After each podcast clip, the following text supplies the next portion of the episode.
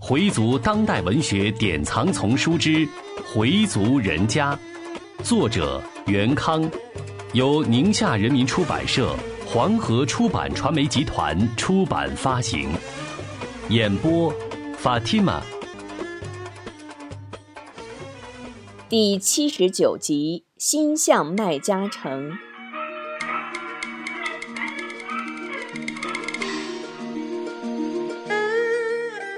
二零零三年一月二十八号，农历腊月二十六，这一天对许多中国人来说是极其普通的一天。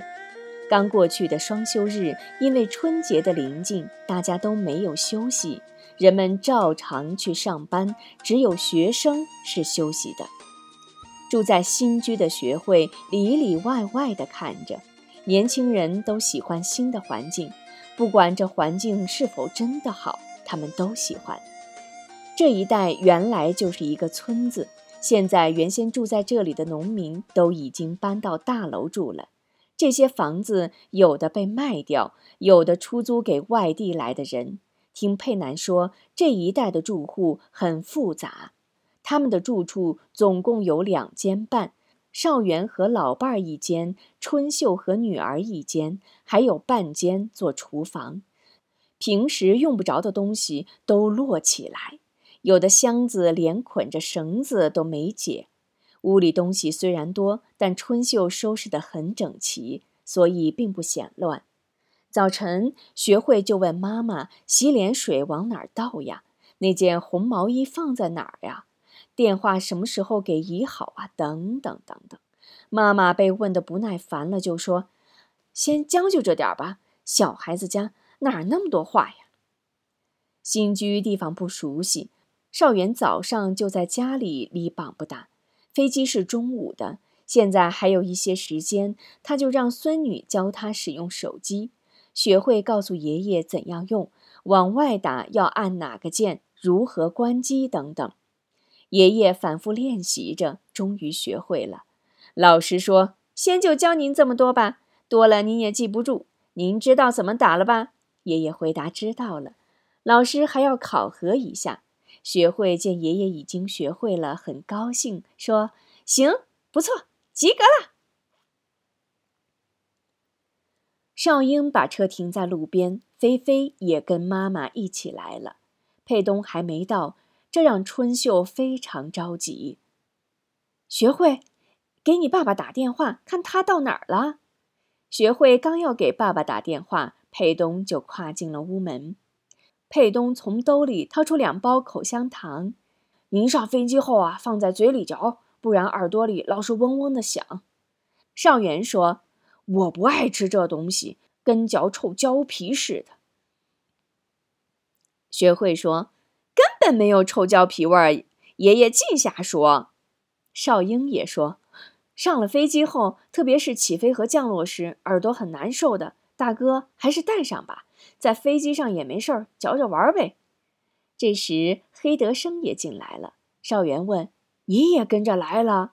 德生说：“今天我开车，东西呢，往车上搬吧。”少元看了看自己的东西，说。一去就这么多东西，回来时东西更多，我还是少带点儿吧。大家都说没关系，去时有人送，回来时我们再去接，还怕什么？这时门开了，赵月和佩蓉一起进来了。佩东说：“你们不是说不来送了吗？”佩蓉说：“赵月说爸爸第一次出国，不送哪能行啊？”佩东说：“那好。”我看先把爸的行李装上吧。少元问赵月：“你三伯的案子还没结果呢？”赵月摇摇头：“没有。主要嫌疑人还在逃，蓝海星抓到了，估计一时半会儿还定不了案。佩京因为不到十八岁，按少年犯处理，也就劳教两三年吧。估计佩京出来时，他爸还不一定能出来。您放心。”有什么事儿我会处理的。少英说：“我们已经尽到心了。”赵月说：“爸，我就不去机场了，让佩蓉送您吧。”少元说：“哎，你忙你的吧。”佩东说道。“爸，我看咱们还是早点走，怕路上耽搁。您看呢？”“哎，也好，到了机场就放心了。万一路上堵车又麻烦了，那我们就走吧。哎，就是没见到学开，应该让他也来呀。”老伴儿说：“就惦记着你那孙子。”正说着，佩南来电话了，说他们在机场高速入口等，就不往这边来了。大家帮助提着箱子，把东西都放在了佩东他们的面包车上。少英让学会把该带的东西都带上，从机场回来就直接回家了。春秀把女儿带的东西放在老姑的车上，又嘱咐道：“到姑奶奶家可得听话啊，帮助姑奶奶干点活。”学会答应着，然后就上了爸爸的车。少元自己背了个随身带的小包，准备出门。丁宝香叫住少元：“老头子，想想别忘了什么。”少元说：“没忘。护照呢？钱都放好了？放好了。走吧。”少元对春秀说：“好好照顾你妈。”春秀答应着。扭头看了看婆婆，见婆婆在擦眼泪。丁宝香觉得当着儿媳妇流泪有点不好意思，就说：“这老头子，老了老了又出国风光一次。”春秀说：“那可不，爸爸回来后就是哈去了。”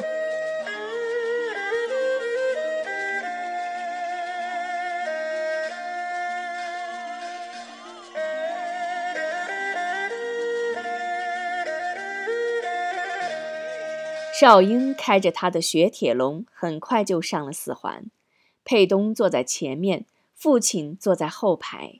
佩蓉带着学会和菲菲坐在面包车里，德生开着丰田紧随其后。在高速入口处跟佩南他们会合后，学开就上了爷爷的车。少元搂着他一直到机场。到达机场后，佩东就去找朝觐团的集合地。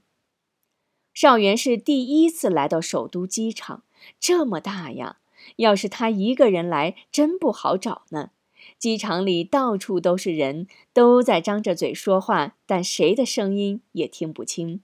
不一会儿，佩东跑了过来，把他们领到朝觐团处。那里已经有不少人了，彼此虽然都不认识，但又都像是熟人的朋友。朝觐的人们都穿着伊斯兰教协会制作的统一朝觐服，每个人胸前都绣着一面五星红旗。少元看着胸前的国旗，感到无比激动、自豪。忽然，一个人走到少元跟前，问：“你是米香老吗？”少元点点头：“是，我叫米少元。”那人又说。米少恒是您弟弟吧？是啊，您认识？那人高兴地握住少元的手。我跟您弟弟老在一起礼拜。我住王小营，姓白，白殿臣。少元立刻想起来，对，您是白香老师吧？听我弟弟提起过。是，见到您很高兴，我也有个说话的伴儿了。中国伊斯兰教协会和北京市伊斯兰教协会的负责同志，以及沙特驻中国大使馆都来为他们送行。工作人员拉起一条很长的横幅，上面写着“热烈欢送中国朝觐团赴麦加朝觐”。少元站在中国朝觐团中，心情异常激动。学开一直跟随着爷爷，问这问那。您去多少天呀？能看到大海吗？嗯，那儿有这儿冷吗？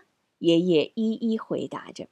这时，中国伊斯兰教协会负责人讲话，他代表中国伊斯兰教协会向前往沙特麦加朝觐的中国团的乡老们致以深深的敬意。他说：“朝觐是一个穆斯林必修的一门功课。我们说的五功，念、礼、斋、课、朝中的朝，就是到麦加朝觐。”凡是有条件的穆斯林都应该去朝觐。我们这一次去朝觐，不仅是为了完成一门宗教功课，同时也是增进我们中国穆斯林和世界穆斯林之间的友谊，让世界人民了解中国的穆斯林。最后，他祝愿大家圆满完成朝觐的功课，平安而归。接着是沙特大使讲话。首先，他对中国朝觐团赴沙特朝觐表示热烈的欢迎。他说，沙特政府一向非常重视中国穆斯林代表团，他对中国政府积极支持中国伊斯兰教的活动表示钦佩，希望通过两国穆斯林间的友好往来，进一步增进两国人民的了解和友谊，共同促进世界和平和进步的事业。然后大家一起合影。尚英说：“咱们也一起照张相吧。”于是大家簇拥着少元在机场大厅一起合影。登机的时间快要到了，少元和亲人们告别，白殿臣也和他们道别。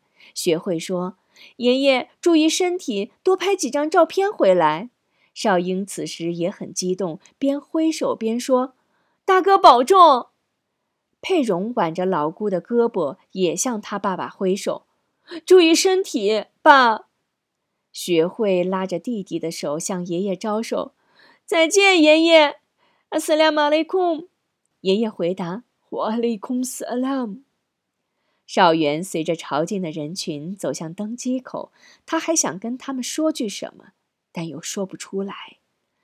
佩东朝远去的爸爸连比划带喊：“到了后，您别忘了打电话。”少元随着代表团通过安全检查，登上了飞往沙特的飞机。他坐在一个靠窗的位子上，他想再看看为他送行的亲人，但已经看不见少英和佩东他们了。此时的他似乎有些茫然，说不上是饿还是饱，肚子好像空荡荡的。少元是第一次坐飞机，而且一飞就是万里的路程。这是他以前做梦都想不到的事儿。四十多年前，当他一个人蹲在阴暗的班房里反省所谓的问题时，他就默默地在祈求真主的护佑。后来，无论经历了多少磨难，他的以玛尼信仰一直没有丢。今天，他终于实现了朝觐的愿望。此时此刻，他怎么不万分激动呢？于是他默念着朝觐的应召词，极力让自己的那颗沸腾的心尽快平静下来。现在他觉得已经不再属于他自己，他属于中国穆斯林。飞机开始滑行，转了一个弯后进入起飞跑道，只听一阵隆隆的巨响。飞机开始加速，他还没有反应过来时，巨大的飞机已经离开了地面，直向云天冲去。回族人家到这里全部播送完毕，感谢您的收听，请您继续关注。回族人家，作者袁康，演播。法蒂玛。